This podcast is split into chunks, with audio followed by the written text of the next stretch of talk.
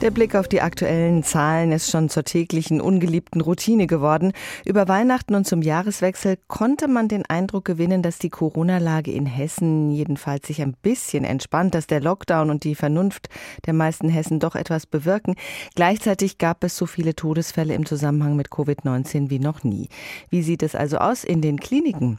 Darüber habe ich vor der Sendung mit Professor Dr. Grietje Beck gesprochen, Direktorin der Klinik für Anästhesiologie, Intensivmedizin Schmerzmedizin und Schmerztherapie an den Horst-Schmidt-Kliniken Wiesbaden. Frau Professor Beck, wir hoffen ja alle, dass der Lockdown etwas bringt. Können Sie denn schon von einer Entspannung auf der Covid-19-Station sprechen oder wenigstens von einer Stabilisierung der Lage? Ja, ich würde gerne von Entspannung sprechen, aber das können wir in der Tat wirklich noch nicht. Wir sind ja äh, Koordinationskrankenhaus im Versorgungsgebiet 5 von Hessen, verwalten auch ein relativ großes Gebiet und wir haben nach wie vor einen enormen Zulauf von Covid-kranken Patienten, primär natürlich auf die Normalstation, keine Frage. Das heißt Patienten, die noch nicht künstlich beatmet werden müssen oder die noch nicht sehr, sehr hohen Sauerstoff brauchen. Aber diese Patienten werden immer noch sehr schwer krank. Und mhm. äh, wir sehen das in der Intensivstation, dass wir auch dort eine volle Intensivstation haben. Wir haben selten freie Betten, um nicht zu sagen nie freie Betten, weil sobald ein Bett frei wird, ist irgendwo wieder der nächste Patient, der darauf wartet.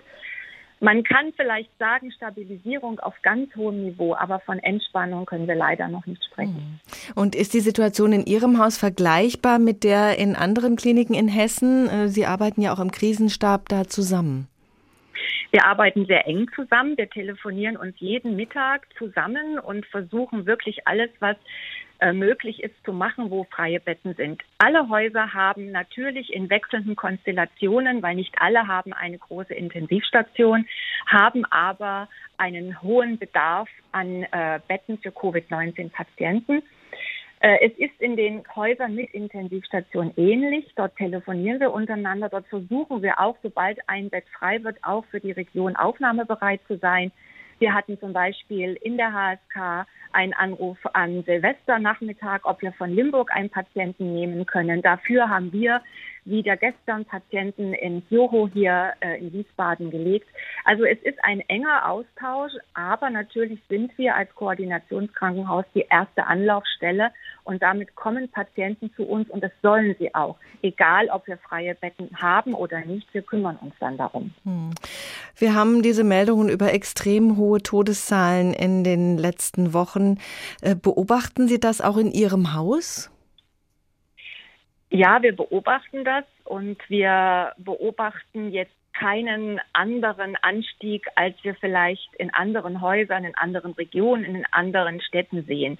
Aber was wir natürlich jetzt sehen, ist der Beginn der zweiten Welle war circa vor drei Wochen. Und diese zweite Welle führt jetzt bei Patienten, die ihren Covid-Erkrankung nicht ausheilen können, dann oftmals eben doch zum Tode. Das sind ältere Patienten, das sind vorerkrankte Patienten. Wir wissen ja aus den Statistiken, dass zwei Drittel aller Patienten, die an Covid-19 versterben, äh, älter als 80 Jahre sind. Das sehen wir auch. Und was wir eben sehen, ist eben jetzt nach dieser zweiten Welle, drei Wochen später, dass viele Patienten es doch nicht schaffen, an dieser Krankheit zu genesen. Hm. Wie ist die Situation für die Ärztinnen, die Ärzte, Pflegerinnen, Pfleger? Äh, die sind ja seit Monaten extrem stark belastet.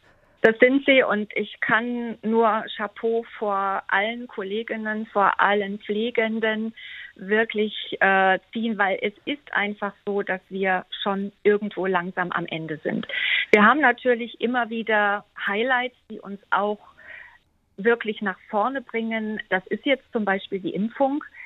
Sie haben sicher auch berichtet, dass die HSK als eines der ersten Häuser in Wiesbaden in der Region mit Impfen begonnen hat. Und das war auch nochmal so ein Schub, so eine Motivation für die Mitarbeiter, eine extrem hohe Bereitschaft, sich impfen zu lassen und somit aktiv was gegen das Virus tun zu können. Mhm. Ansonsten ist es so, wir sind stark belastet, wir sind auch natürlich erkrankt, also auch Ärzte, auch Pfleger werden krank an Covid-19, infizieren sich teilweise in der Klinik, aber auch natürlich zu Hause, genauso wie, wie äh, andere Menschen, die mit diesem Virus umgehen müssen. das schlaucht uns alle. Ich verwende jetzt wirklich mal das Wort, das schlaucht uns alle und wir sehnen entgegen, dass irgendwann äh, die Patienten weniger werden und wir wieder unsere normale Arbeit aufnehmen können, weil natürlich im Moment ist Covid-19 die Haupterkrankung auf unseren Stationen. Mhm. Sie haben gesagt, äh, es war eine sehr große Impfbereitschaft bei Ihnen im Haus. Das klingt jetzt ein bisschen ungewöhnlich, weil wir doch auch immer wieder davon berichten, dass auch äh, in Alten- und Pflegeheimen die Bereitschaft der Pfleger nicht so hoch ist, sich impfen zu lassen. Ist es bei Ihnen anders? Es ist anders, darüber freue ich mich sehr. Allerdings würde ich natürlich jetzt die Ärzte und die Pflegende, die wir geimpft haben, als die bezeichnen, die am nächsten am Covid-19-Virus dran sind und die natürlich auch die schwersten Krankheitsverläufe sehen.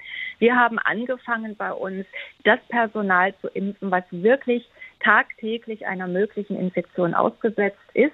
Und das sind natürlich die Mitarbeiter der zentralen Notaufnahme, das sind die Mitarbeiter der Covid-Stationen, die Mitarbeiter der Intensivstationen. Mit denen haben wir angefangen. Und ich glaube, wenn sie das täglich erleben, dazu noch ihr normales Leben einschränken, dazu viel einspringen müssen, viel arbeiten müssen und sehen, dass sie am Ende doch oft nicht helfen können. Ich glaube, das motiviert gerade dieses Personal nochmal sich impfen zu lassen.